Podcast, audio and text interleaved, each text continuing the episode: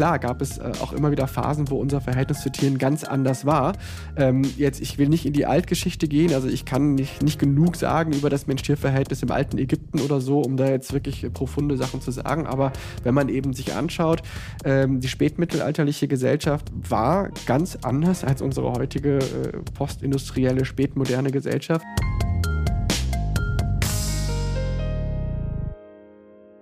Hallo und herzlich willkommen zu Gutes Klima am Tisch.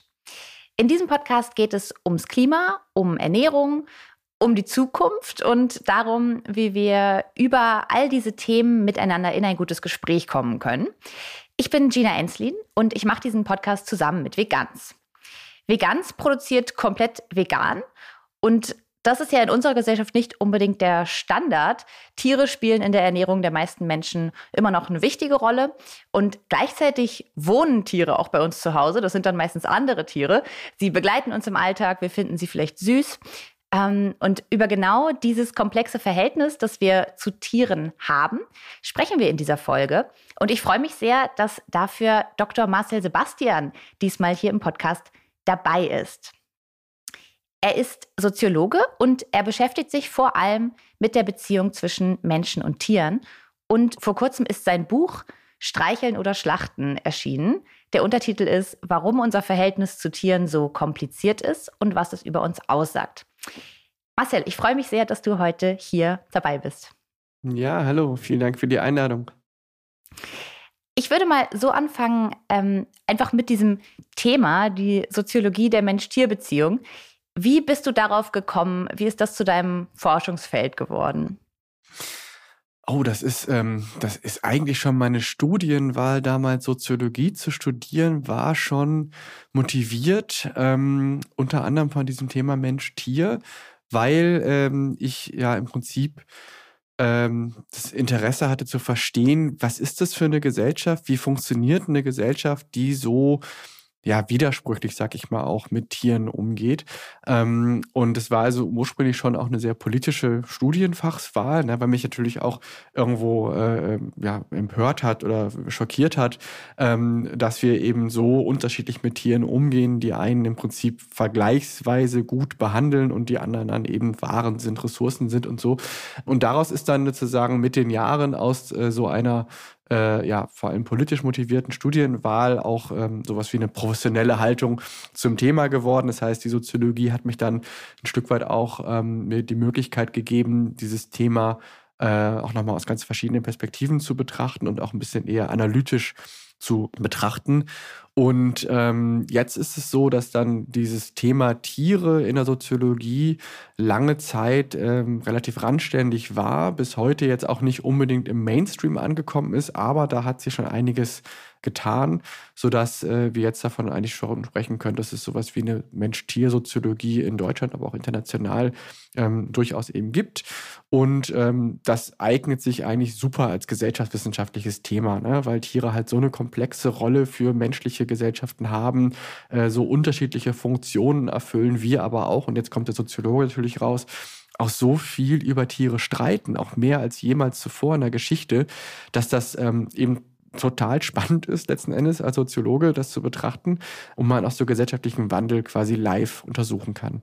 Vielleicht, um da noch mal ein bisschen sozusagen ähm, einen Schritt zurückzugehen, was ist denn der spezifisch soziologische Ansatz, ähm, vielleicht auch im, äh, ja, im Gegensatz zu einem moralphilosophischen Ansatz oder so, mit dem man ja auch auf diese Beziehung schauen könnte? Vielleicht magst du das noch mal so ein bisschen genauer ausdifferenzieren. Ja, das ist total äh, ein ganz, ganz wichtiger Punkt, weil jede Fachdisziplin ja quasi ihre eigenen Schwerpunkte mitbringt, ihre Perspektiven mitbringt. Die Soziologie, die schaut eher äh, in das Zwischenmenschliche. Ne? Die schaut darüber sozusagen, wie ähm, gestalten Menschen ihren Umgang äh, äh, mit Tieren. Und dann wäre die Frage zum Beispiel, ähm, was ist richtig, äh, könnte ich jetzt gar nicht als Soziologe beantworten. Ne? Also, also objektiv im Sinne, wie sich jetzt eine Moralphilosophin zum Beispiel sagen kann, ich komme zu dem Schluss auf Basis meiner moralphilosophischen äh, Analysen, dass wir dieses und jenes tun müssen. Mich als Soziologe interessiert eher, wie wird gesellschaftlich ausgehandelt, was als gültig äh, dann den Menschen erscheint. Und das Spannende ist ja, dass hier sich eben Gesellschaften stark verändern. Also was vor 20, 30 Jahren normal war, das ist heute äh, äh, längst umstritten oder hat sich verändert. Und wenn wir jetzt zum Beispiel, ne, nur als Beispiel auf die Geschichte des, des Veganismus, der veganen Lebensweise halt schauen, können wir halt sagen, dass sich da was von einer absolut marginalisierten, exotischen Anführungsstrichen Ernährungsweise hin zu einem total etablierten Lebensstil gewandelt hat. Und das sind dann sozusagen die Perspektiven. Dahinter stecken dann eben diese Veränderungen der, sag mal, des moralischen Kompass in der Gesellschaft. Ne? Da wird dann irgendwie ähm, Fleisch dann immer mehr umstritten oder eben alternative Lebensweisen werden dann populärer. Aber ich würde dann eben genau diese Veränderungsprozesse analysieren. Welche Machtverhältnisse sind da äh, irgendwie relevant bei diesem Wandel? Welche Interessen konfligieren da? Welche kulturellen Ideen sind da quasi im Diskurs? Ähm, und äh, welche lang gewohnten Traditionen verlieren dann eben an Gültigkeit. Das sind diese Perspektiven, unabhängig von der Frage, was denn nun am Ende wirklich richtig oder falsch ist. Es gibt sicherlich auch eine, ein anderes Verständnis von Soziologie, aber ich mache vor allem eben empirische Sozialforschung und ähm, da sind das eben diese Veränderungsprozesse, die mich vor allem interessieren. Dann gucken wir vielleicht mal so ein bisschen in Richtung deines Buches streicheln oder schlachten? Das würdest du dann wahrscheinlich auch gar nicht unbedingt beantworten in der, diese Frage sozusagen. Ähm, genau, sorry, ja. Ne? Ja, also, nee, aber so habe ich gerade so gedacht, ne? Das sozusagen der Titel stellt ja wie so eine, ist ja so eine Gegenüberstellung, die aber für, für dich dann ja wahrscheinlich gar nicht ähm, bei einem von beiden rauskommt, so als Antwort. Naja, also für mich privat schon. Ne? Ich bin ja wie alle anderen auch positioniert und da äh, bin ich schon deutlich auf der Seite des, äh, also des Nicht-Schlachtens zumindestens. Streicheln ist ja auch nicht immer richtig, also ist ja auch die Frage. Ähm, nee, da bin ich positioniert. Genau, aber als Soziologe ist das dann eben nicht die Schlussfolgerung, sondern das ist im Prinzip eine, eine, wie so eine Diagnose. Das ist der Diskurs. So, das ist das, worüber wir gerade debattieren. Und das frei zu schälen, das sichtbar zu machen und den Leuten zu zeigen, hier schaut mal, ähm, wir haben hier gleichzeitig so verschiedene Beziehungstypen gegenüber Tieren. Das ist sozusagen das, was Soziologie dann auch kann und ich finde eben auch äh, oftmals muss, also auf die Widersprüche, auf die Krisen, auf die Konflikte hinzuweisen. Und, ähm, und dann ist es ja ein populärwissenschaftliches Buch. Das heißt, es geht jetzt schon darum, den normalen Leserinnen und Lesern quasi ähm, einmal vor Augen zu führen, ähm, das ist der Möglichkeitsraum. Ne? Und das Zweite eben auch, das ist gestaltbar. Das ist halt ganz wichtig, dass wir halt sehen, diese ganzen Beziehungen, die wir zu Tieren haben, die sind sozial konstruiert. Das sind nicht irgendwie Abbilder biologischer Fakten oder Dinge, die irgendwie nicht anders sein können, sondern nein, es ist absolut das Resultat gesellschaftlicher Aushandlung. Und ähm, und insofern kann man dieses Streicheln oder Schlachten wie so einen Möglichkeitsraum sehen. Das sind real existierende mögliche Beziehungstypen. Ne? Die sind ja, also ist ja stilisiert, das ist ja, steht ja für Tiere wahrzunehmen als jemand, als Subjekt, als Persönlichkeit oder Tiere wahrzunehmen als Objekt, als Ware und so weiter. Das sind Dinge, die wir real als Gesellschaft tun. Und wir sehen aber diese Freiheit eigentlich nie, dass wir uns da als Gesellschaft eben auch entscheiden können.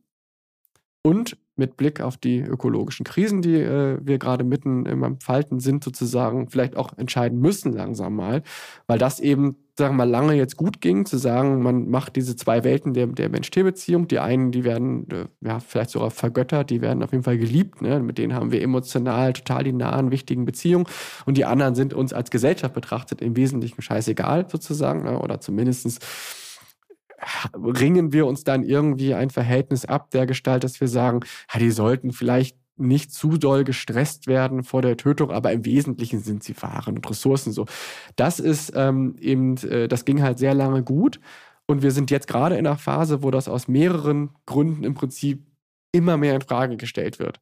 So, die eine ist eben dieser kulturelle Wandel, ne, dass wir halt merken, es gibt einfach immer mehr Menschen, die das nicht mehr als selbstverständlich finden, äh, äh, vor allem eben auch die Behandlung der sogenannten Nutztiere so. Das heißt, da können wir einfach feststellen, dass da wirklich Dinge, die wirklich lange als, als in Stein gemeißelt galten oder nicht wirklich in Frage gestellt wurden, heute sehr umstritten sind. Ne? Es gibt immer dieses tolle Zitat, ich weiß, dass ähm, der Mensch, der das gesagt hat, gar nicht mehr so gerne hört, habe ich mir sagen lassen, aber die Wurst ist die Zigarette der Zukunft. Das finde ich so ein tolles Zitat, weil das diesen Imageverlust dieses, dieser ehemals völlig unhinterfragten, dieses Fleischkonsums irgendwie zeigt und Fleisch etwas geworden ist, was halt einen Makel bekommen hat. So, das ist diese eine Dynamik, ne?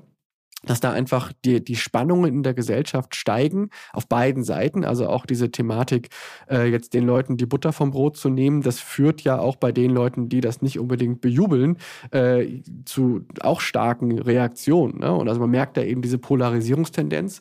Und der zweite Grund äh, ist eben, wie gesagt, dass die Art und Weise, wie wir jetzt mit Tieren umgehen, halt ganz viele verschiedene ökologische Krisen auslöst. Das Klimawandel, der Klimawandel wird davon maßgeblich mitbestimmt. Das Artensterben wird da, wird durch die landwirtschaftliche Tierhaltung maßgeblich beschleunigt und dadurch merken wir halt, dass wir jetzt in dieser Umbruchphase sind. Und dann eben ist mein Plädoyer zu sagen, Leute, jetzt lasst uns diese Diskussion einmal ernsthaft führen und lasst uns eben auch verstehen, dass diese beiden Arten Tiere wahrzunehmen halt reale Optionen sind, die wir auch real eben momentan zeitgleich verschiedenen Tieren gegenüber ausleben. Und wir müssen die Debatte jetzt darüber führen, ob das sozusagen äh, sinnvoll ist oder ob uns das plausibel erscheint, diese diese zwei Welten zu unterscheiden. Ja, dann lass uns gerne mal so noch ein bisschen genauer auf diese Mensch-Tier-Beziehungen schauen. Du beschreibst ja in deinem Buch, da gibt es, glaube ich, mehrmals so eine Passagen, wo du quasi beschreibst, wie eine Tierart so unterschiedlich behandelt wird. Das gibt es einmal mit einem Schwein, aber auch ganz am Anfang mit den Enten. Das finde ich eigentlich ein sehr gutes Beispiel. Ähm, vielleicht magst du das mal kurz erzählen und auch erklären, was uns das zeigt eigentlich. Ja, gerne. Ach, das ist, das ist toll einfach. Das ist so ein, so ein Zeitungsartikel, den ich mal gefunden habe, oder ich glaube, den hat sogar eine Kollegin von mir gefunden. Äh, und dann haben wir den für unser Seminar vor, vor Jahren im, in Hamburg äh, mal benutzt.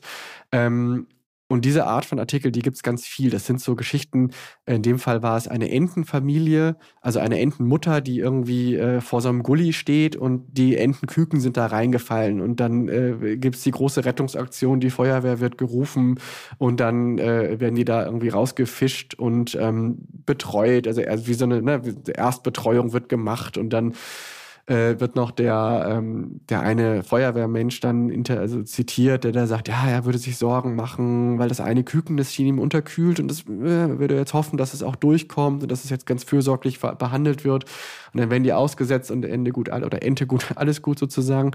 Ähm, und dann parallel dazu erzähle ich quasi in dem Buch dann eine zweite Geschichte von, von also quasi die Standardbiografie einer, einer Mastente, die dann vermutlich gar nicht mal äh, so weit entfernt irgendwo in einer Mastanlage äh, für Entenfleisch äh, ihr Dasein fristet, ähm, die natürlich unterschiedlicher nicht sein könnte, also wo es dann um diese Mast, äh, quasi diese äh, die ähm, Gewichtszunahme geht, äh, dass dann bis das Schlachtgewicht erreicht wird und da bekommen die das Spezialfutter, damit die besonders schnell wachsen. Und dann geht es natürlich auch um die, diese Frage der, der Sichtbarkeit dieser Praxen, die wird dann natürlich mehr oder weniger verborgen, wenn da nicht irgendwie eine Tierschutz, Tierrechtsorganisation das filmt, äh, äh, werden die halt im Verborgenen gehalten und ähm, und diese Widersprüchlichkeit sozusagen, dieser eben im, in Bezug auf die gleiche Tierart völlig verschiedenen äh, Deutungsweisen, die illustriert eigentlich ganz schön, dass es eben nicht nur, eigentlich gar nicht darum geht,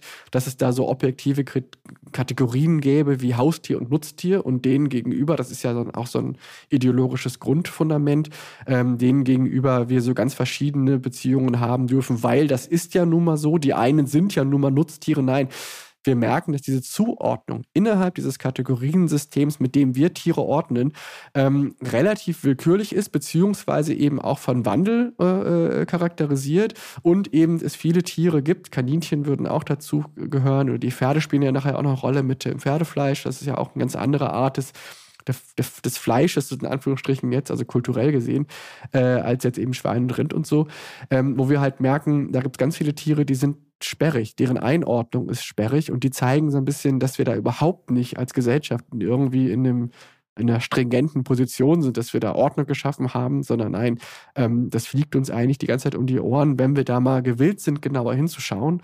Und das, äh, genau, ist dann eher oft das Problem. Ist so eine ganz andere, oder man kommt vielleicht dadurch näher an das Problem, als wenn man immer so eine Gegenüberstellung macht von Schoßhund und Truthahn oder so, wo man das Gefühl hat, ich kenne privat einfach keinen Truthahn. Ich bin dann, habe dann nicht so einen starken Bezug sozusagen.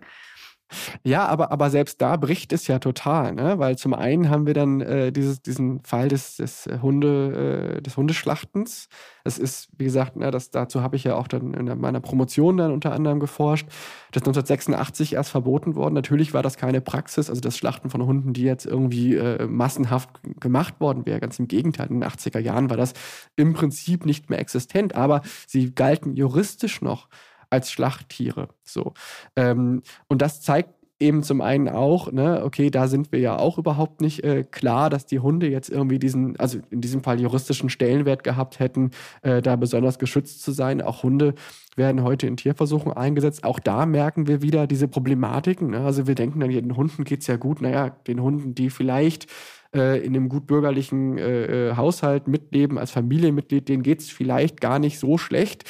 Aber ganz, ganz vielen Hunden in unserer Gesellschaft geht es auch nicht gut. Und andersrum betrachtet wieder, bei den sogenannten Nutztieren haben wir dann diese tollen vielen Beispiele, die ich also total spannend finde, weil sie da eben diese, auch mit diesen Erwartungshaltungen brechen, wo dann beispielsweise auf irgendwelchen Lebenshöfen die Tiere dann eben nicht wie eine Ware behandelt werden.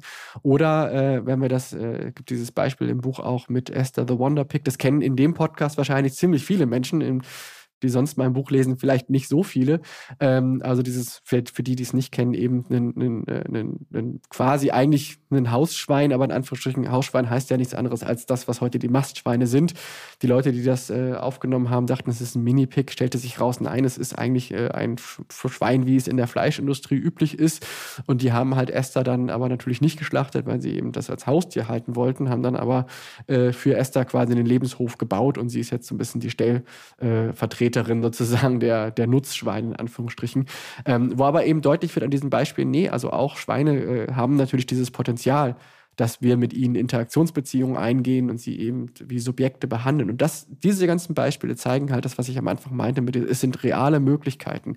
Und wir pflegen diese Arten von Beziehungen zu den Tieren. Wir haben Haustiere, denen wir im Prinzip auch wie Objekte äh, begegnen. Wir haben Nutztiere, immer in Anführungsstrichen natürlich, denen wir, denen wir auch eine Persönlichkeit zugestehen, in ganz bestimmten Ausnahmefällen.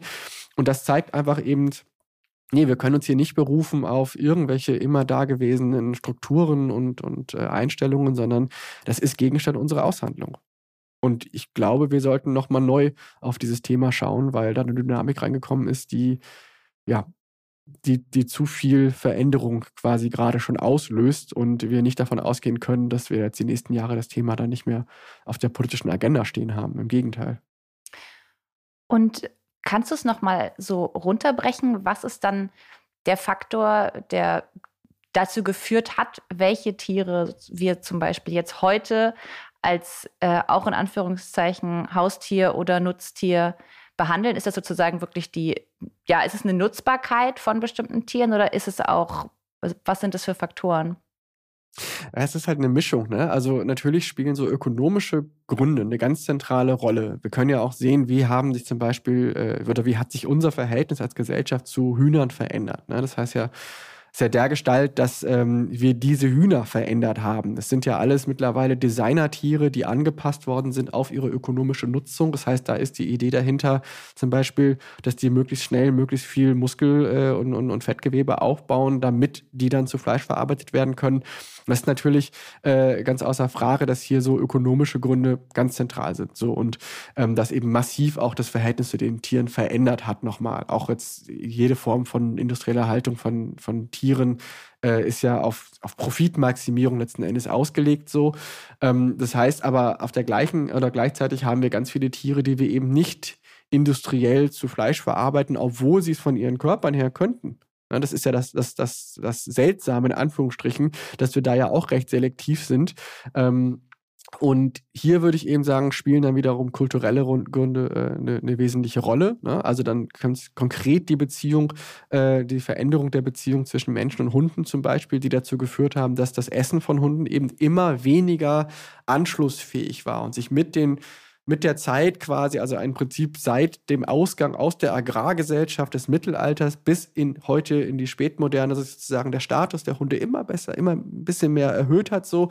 Und irgendwann dieser Tipping Point war, ne, dieser Kipppunkt, ähm, wo zu viele Leute gesagt haben, hey, das ist nicht in Ordnung. Es war in den 50er Jahren in Deutschland, ne? das ist nicht in Ordnung, dass diese Tiere als Schlachttiere gelten.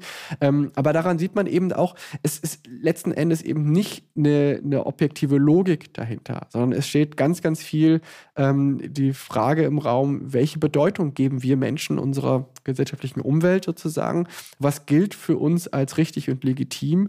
Und äh, da sehen wir eben auch, das verändert sich, das verändert sich ja auch im Kontakt zu den sogenannten Nutztieren. Na, da verändern sich ja auch die gesellschaftlichen Vorstellungen davon, keine Ahnung, welche Betäubung der Tiere ist jetzt noch irgendwie ethisch vertretbar oder nicht und so. Das heißt, es ist alles die ganze Zeit im Wandel, aber letzten Endes nicht äh, in der Form, dass wir da irgendeine, irgendeine eine, eine Logik, also eine objektive Logik drunter sehen, sondern äh, ja, im Prinzip immer nur das, die Geschichten, die wir uns als Gesellschaft gegenseitig so erzählen, die uns plausibel erscheinen, das ist das, was die Grundlage dafür bildet. Und die verändern sich eben immer wieder. Hast du dir das historisch auch angeschaut? Ich weiß nicht, wenn man jetzt mal weiter zurückguckt, gab es eine Zeit, wo unser Verhältnis zu Tieren ganz nochmal ganz anders war, als es heute ist? Hm, also ich bin natürlich kein Geschichtswissenschaftler, das heißt, alle Kolleginnen und Kollegen, die jetzt hören, habt Mitleid, nicht Mitleid, habt Nachsicht, Mitleid vielleicht auch. ähm, also natürlich, äh, unser, weil sich unser Verhältnis zu Tieren eben immer verändert, das ist ja auch eine, eine Einsicht, die man, also die jetzt vielleicht uns beiden hier irgendwie gar nicht so überraschend erscheint, aber gerade jetzt äh, konservative Perspektiven auf Tiere im Sinne von konservativ bewahrend, ne? also die sagen, es gab doch eigentlich immer so das, das unser Verhältnis zu Tieren, das war doch gut, warum muss man darüber jetzt reden? Ähm, das, das, das ist ja Quatsch. Das hat sich ja immer schon verändert. Insofern, äh, klar, gab es äh, auch immer wieder Phasen, wo unser Verhältnis zu Tieren ganz anders war.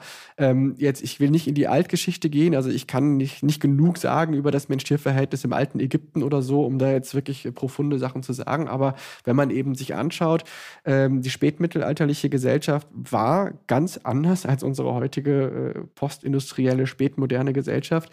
Ähm, wir haben eine Gesellschaft gehabt, in der über 90 Prozent der Europäerinnen und Europäer, oder da gab es ja in dem Sinne, also, ne, also der Menschen, die auf diesem Kontinent gelebt haben, in der Landwirtschaft tätig waren. Und Landwirtschaft hieß damals natürlich immer auch Tierhaltung. Das heißt, was sich stark verändert hat, ist auf jeden Fall diese Alltagserfahrung im Umgang mit Tieren, die heute im Prinzip, ähm, ja, wie gesagt, anonymisiert und unsichtbar irgendwie so ein bisschen am Rand der Gesellschaft oder irgendwo so auf, am Rand der Autobahn, wenn man da so entlang fährt, äh, äh, da äh, ihr, ihr Dasein fristen. Das hat sich ganz stark verändert und gleichzeitig aber auch diese, ich sag mal, also das ist ja schwierig, weil wir haben ja eigentlich keine empirischen Zeugnisse aus dieser Zeit, aus dem Alltagsleben der Menschen. Das waren fast alles eben Bäuerinnen und Bauern, die nicht schreiben, nicht lesen konnten.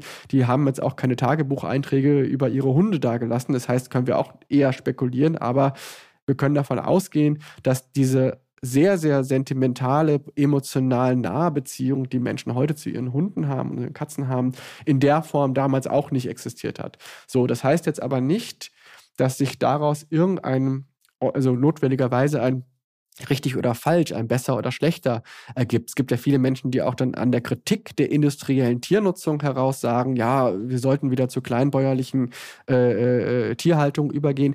Es ist überhaupt nicht gesagt, dass jetzt sozusagen es den Tieren irgendwie damals besser ging. Ne? Es ist wahrscheinlich eher so auch, dass äh, da Praxen äh, gültig waren und normal waren, die wir auf die selbst heute Leute, die an sich kein Problem haben mit Fleischproduktion zum Beispiel, sagen wenn, oh, das so sollte man nicht mit Tieren umgehen. Also das heißt, das ist so nicht irgendwie als Blaupause für sozusagen Back to the Roots irgendwie, dann wird es wieder besser. Aber wir können daran eben feststellen, dass eben die Lebensumstände, unsere ökonomischen Umstände sozusagen, also die jeweils gültig, die, die gültigen Mensch-Tier-Beziehungen im Sinne von, was erscheint uns angemessen, die haben immer einen räumlich und zeitlichen äh, äh, eine, eine, Spezifität. Also das heißt, die verändern sich ähm, immer dahingehend, wer wo wann mit Tieren umgeht. Und ähm, genau, da, da würde ich jetzt eher weniger sagen, ähm, daraus lernen wir viel äh, im Sinne von, wie man es machen sollte. Daraus lernen wir vor allem nur, es ist gestaltbar und wir haben noch nie in der Geschichte so viel Freiheit gehabt, äh, umzugestalten, weil wir haben ja eigentlich in spätmittelalterlichen Gesellschaften, da sehen wir, ähm, da haben wir es mit Mensch-Tier-Beziehungen zu tun, generell mit sozialen Verhältnissen zu tun, die für die aller, allermeisten Menschen absolut ungestaltbar waren. Da war nichts mit Öffentlichkeit, da war nichts mit Politik, mit Demokratie. Ne? Heute äh, äh, sind wir natürlich auch irgendwie in ganz, ganz verschiedener Form von Machtverhältnissen sind wir denen ausgeliefert. Und Einzelne haben wir jetzt auch nicht irgendwie die, ne, können jetzt nicht irgendwie wie Elon Musk uns einfach mal irgendwie das größte Social Media Ding da der Welt kaufen, weil wir gerade Bock drauf haben. Nee, wir sind natürlich auch eingeschränkt in unseren Handlungsräumen, aber wir könnten am Stand der Technik betrachtet, am ökonomischen Stand betrachtet, könnten wir quasi die Welt verändern. Ne? Das ist beim Klimathema ja auch so die Problematik. Wir hätten die Möglichkeiten dazu, ähm, die Probleme zu lösen. So, und das ist wiederum eben auch eine Freiheit, in Anführungsstrichen, zumindest ein Potenzial, ähm, das halt total, also was halt deswegen spannend ist, weil wir da eben sagen könnten, jetzt, jetzt könnten wir ja sozusagen eine ganz andere Welt uns erschaffen. Und das hatten wir früher in der Geschichte eigentlich nie. Hast du so eine Vision für sozusagen die Zukunft von Mensch-Tier-Beziehungen? Ich weiß nicht, wer war das nochmal? Wer Visionen hat, sollte zum Arzt gehen.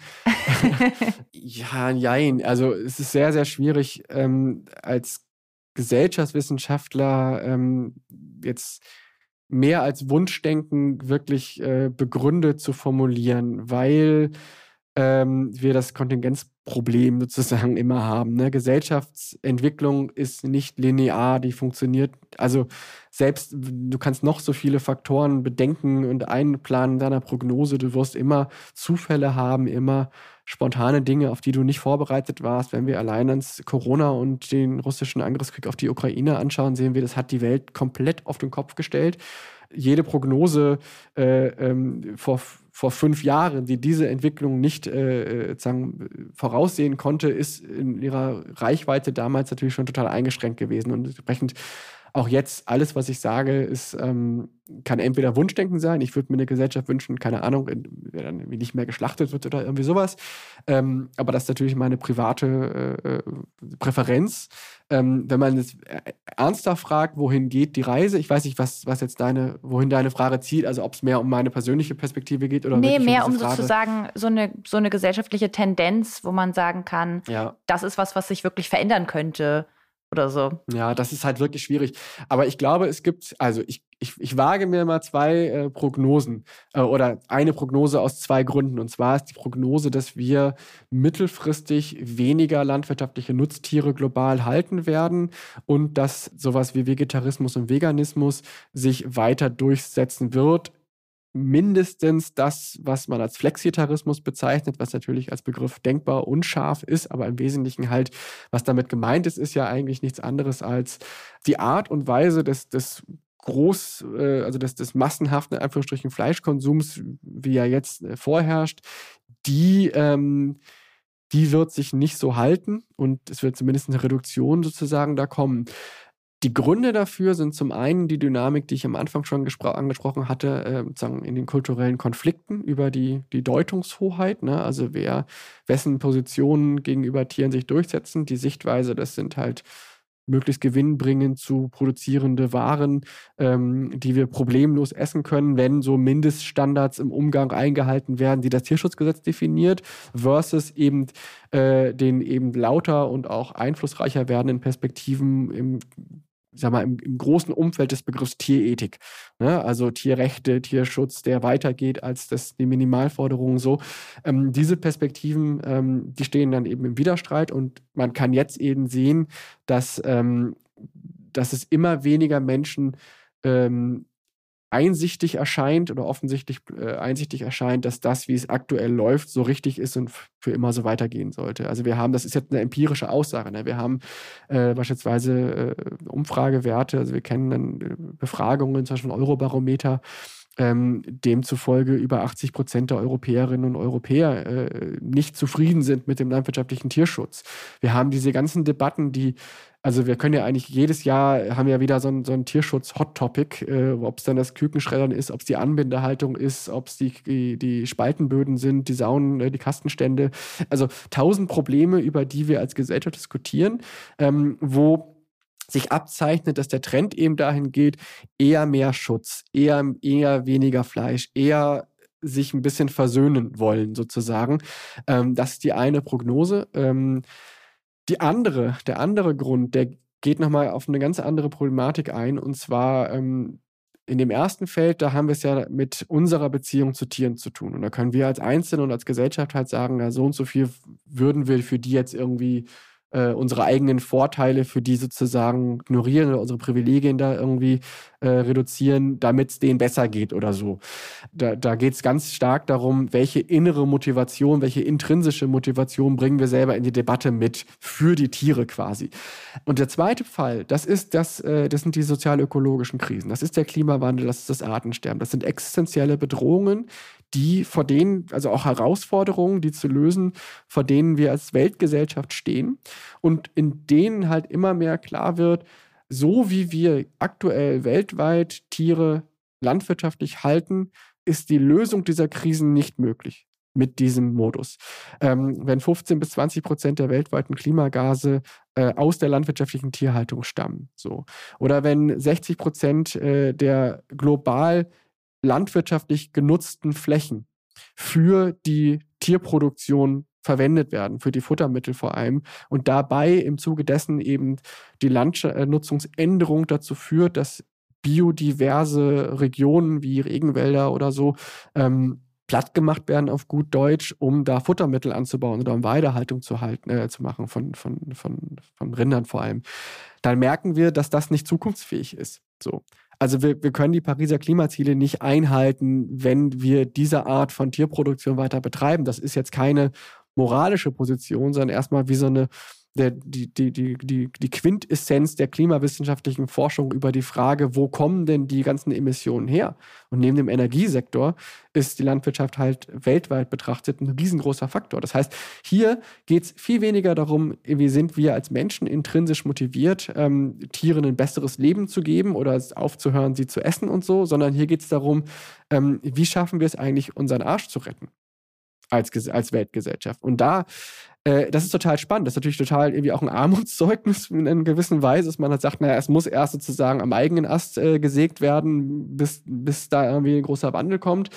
Aber ähm, das ist der zweite Grund, warum ich relativ safe davon äh, über, überzeugt bin, dass, das, dass es in diese Richtung geht, dass es in Richtung weniger Fleischproduktion, weniger gehaltene Tiere vor allem weltweit geht, wenn wir auf dem Pfad bleiben wollen, dass wir diese ganzen ökologischen Krisen noch halbwegs in den Griff kriegen, also die schlimmsten Dinge noch ver verhindern wollen.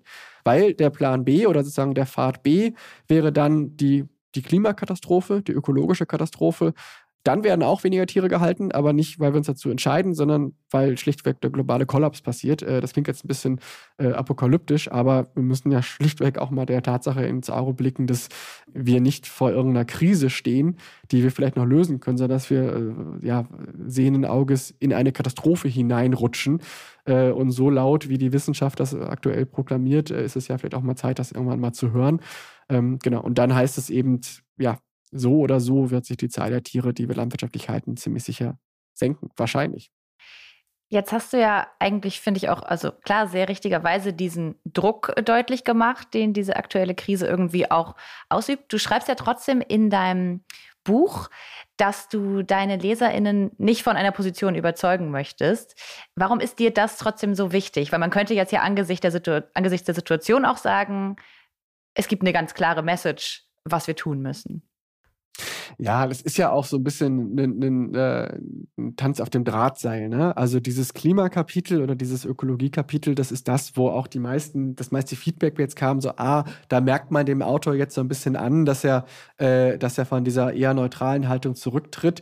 Das Neutrale ist ja auch eher interessant, mir geht es ja nicht darum, keine Position zu beziehen oder auch nicht die Leute irgendwie äh, aufzufordern, sozusagen kritisch nachzudenken über ihr eigenes Verhältnis zu Tieren. Ich könnte ja auch sagen, äh, die Konsequenz ist, sie brauchen gar nicht. Ich habe das mal für sie durchgedacht. Das ist alles in Ordnung. So, nee, ich sage ja den Leuten schon, hey, hinterfragt auch durchaus eure, äh, eure Perspektiven.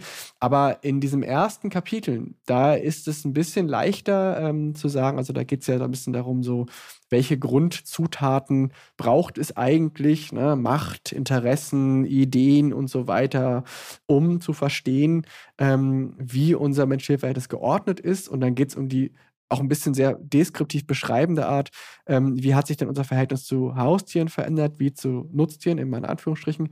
Und dann komme ich halt zu diesem Schluss, okay, die haben sich auseinanderentwickelt ähm, und das ist irgendwie, da, da entstehen jetzt so Deutungskrisen heraus. Das kann man ähm, analytisch relativ neutral darstellen. Ähm, auch wenn man selber sagt, das ist eine Riesenkatastrophe, wie, keine Ahnung, wie die Entwicklung der Beziehung zu Schweinen und Rindern passiert ist.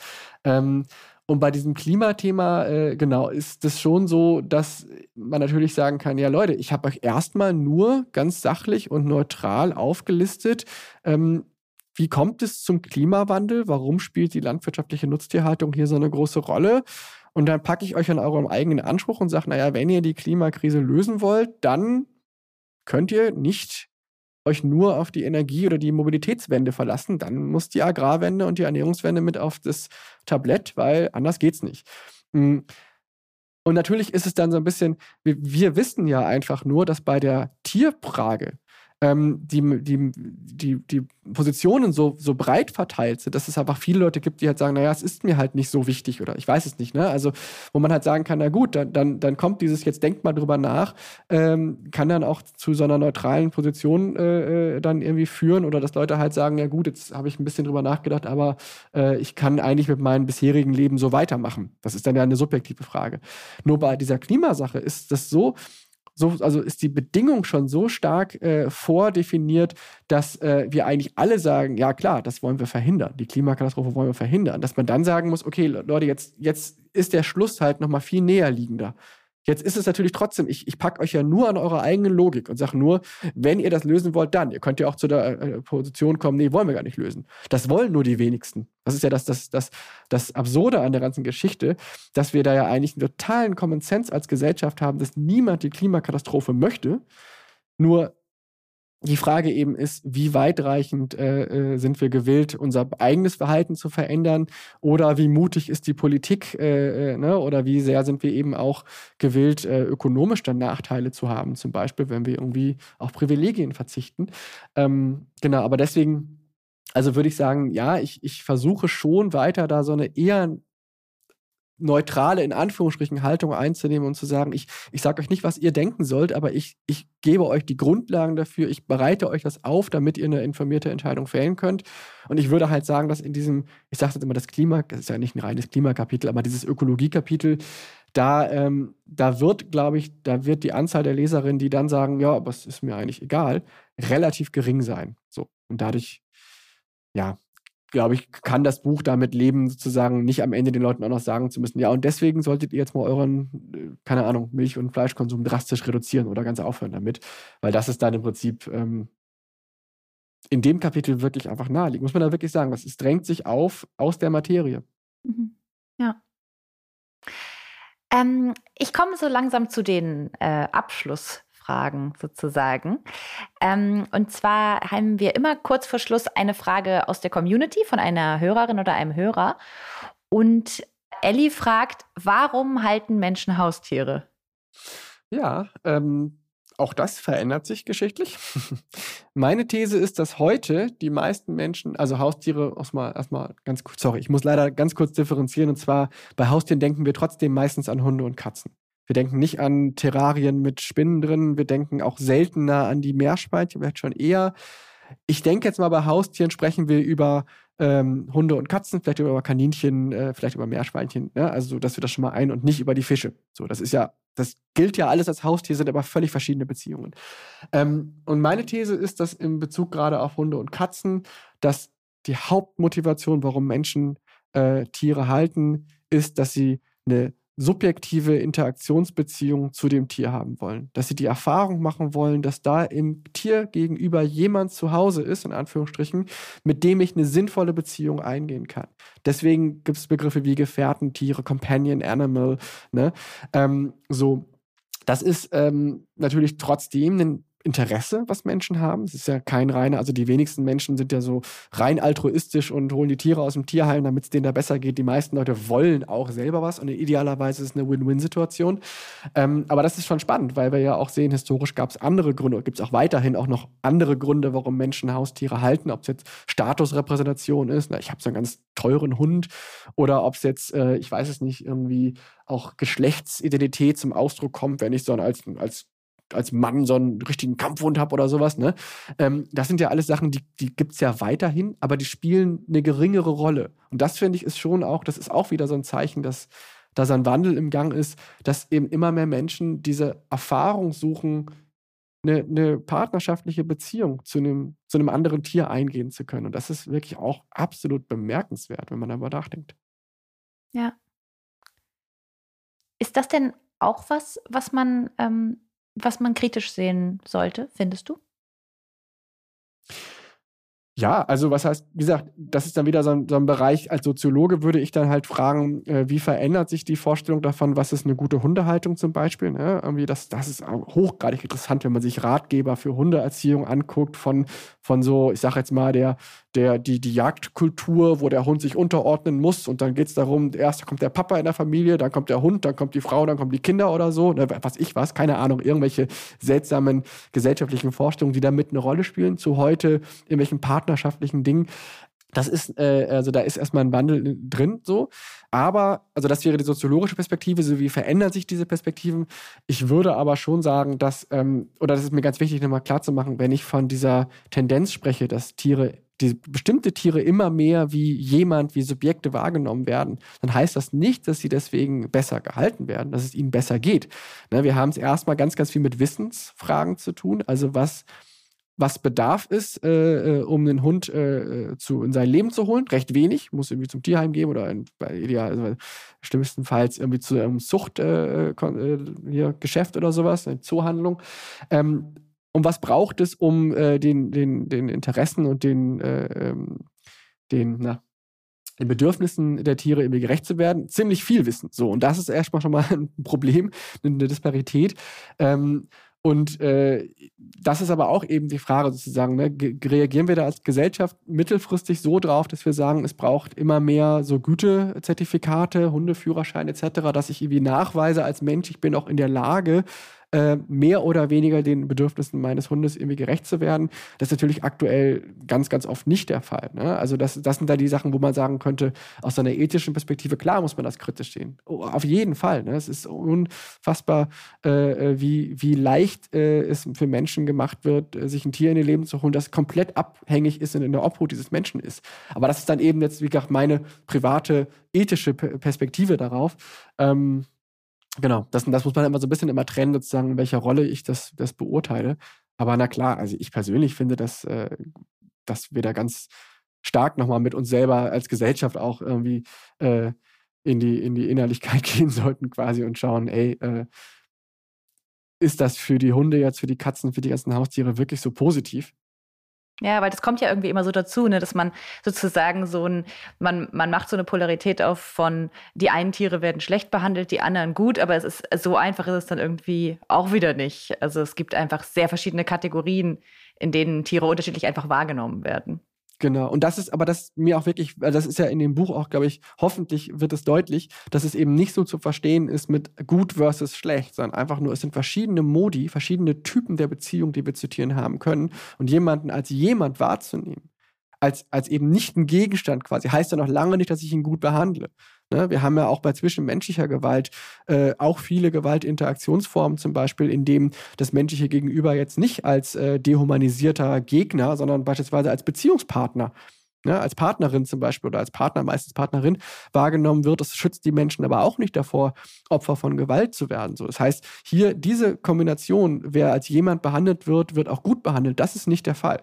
Es ist trotzdem aber was ganz anderes, weil natürlich auf der anderen Seite das jemanden zum Objekt machen, ähm, die sozusagen, ja, die, die Ausübung von Verletzungshandlungen an seinem, an dessen Körper natürlich deutlich vereinfacht. Und das ist ja auch so ein sozialpsychologischer Mechanismus, der äh, ganz, ganz zentral ist, beispielsweise auch im Schlachthof dann diese Distanz einzunehmen, sich da keinerlei Beziehung zu sagen oder ne, keine Beziehung zu einem individuellen Tier einzugehen als Umgangsmechanismus. Ähm, das hilft natürlich auf der Seite total. Aber es eben andersrum heißt es nicht, ähm, sobald ich äh, Tiere als Objekt wahrnehme, behandle ich sie gut. Das ist absolut nicht notwendigerweise der Fall. Ja. Das ist ultra spannend. Ähm, ich komme jetzt zur Schlussrunde, ähm, weil ich glaube, wir könnten noch ganz lange drüber reden. Und zwar, darüber haben wir jetzt kurz schon vorhin gesprochen, nochmal so schnell gefragt, wie soll unsere Welt 2050 aussehen? Oh, das kann ich nicht richtig beantworten. Also aus meiner, ich sage mal, wir haben die Klimakrise so weit in den Griff gekriegt, dass wir Wunschdenken äh, noch im anderthalb Grad Ziel geblieben sind. Äh, das Artensterben wurde verhindert und ähm, von meiner Seite, persönlichen Seite aus, fände ich es eigentlich auch schön, wenn es Schlachthöfe nicht mehr gäbe. Ähm, aber wie gesagt, das ist eine rein persönliche Perspektive jetzt. Äh, aber ich glaube, alles weitere würde ich mich auch nicht trauen, weil, wie gesagt, 2050 soziologische Prognose, puh, hoffentlich keine Kriege mehr. Ja, da ist noch viel Platz für Zufälle ähm, bis dahin ne? und ähm, unerwartete Ereignisse. Dann gucken wir andersrum. Du kannst ähm, drei Generationen in die Vergangenheit reisen. Was würdest du den Menschen in dieser Zeit gerne sagen? Verhindert den Faschismus. Und wenn irgendwann mal der Club of Rome mit seinen Grenzen des Wachstums ankommt, nehmt es von Tag 1 an ernst und äh, erspart euch dieses ganze Hickhack um, um Klimazertifikate und äh, Klimakonferenzen, auf denen alle super genervt am Ende sind und fangt von vornherein an, die ökologische Krise als oder die Katastrophe, die sich da anbahnt, eben als eine solche wahrzunehmen. Ja, und ach Gott, wahrscheinlich ganz, ganz viel Banales noch. Aber ich, ich bleibe mal bei diesen beiden Sachen. Ähm, und dann noch eine äh, schöne Ausklangfrage. Was ist dein liebstes Familienrezept? Wir haben jetzt gar nicht, wir haben so viel über Tiere gesprochen, ähm, aber jetzt tatsächlich gar doch nicht so viel über, konkret über Ernährung. Jetzt kommen wir noch einmal aufs, aufs Thema Essen. Ja, das stimmt. Ich glaube, die, also ich wollte jetzt erst sagen, die Spaghetti Bolognese von meinem Vater. Ich muss aber sagen, dass das Rezept mittlerweile so verändert, also nicht nur, dass da jetzt bei mir persönlich natürlich dann die Sojahack drin ist, äh, sondern auch sonst so viele Bestandteile sich verändert haben, dass man die Frage stellen kann, ist das denn noch das Familienrezept? Habe ich es nur korrigiert oder ist es schon was ganz anderes? Aber ich erinnere mich immer daran, dass das als Kind für mich das Highlight war, ähm, wenn es dann so einen großen Topf Bolognese-Soße selbstgemachte gab und da habe ich mich dann immer drauf gefreut und ich glaube, das hat. Ansonsten muss ich tatsächlich sagen, da ich jetzt, ich bin seit 20 Jahren, lebe ich vegan und habe meine Ernährung in dem Zuge, ich bin dann mit 18 vegan geworden, auch so neu erfunden und mir so, also ich gar nicht so die Kontinuitäten so stark habe, sondern ganz, ganz viel ähm, mir selber dann sozusagen angeeignet habe. Deswegen gibt es dann nicht so die Rezepttraditionen, wie das vielleicht andere Familien noch öfter haben aber auch trotzdem schön, wenn sozusagen ein Rezept so als, als Idee so bleibt und sich halt weiterentwickelt mit dir selbst, aber irgendwie trotzdem noch an dieses, an diesen Ursprung so ein bisschen angekoppelt ist. Ist doch eigentlich Auf jeden perfekt. Fall. Ja. Schönen Gruß an meinen Papa an der Stelle.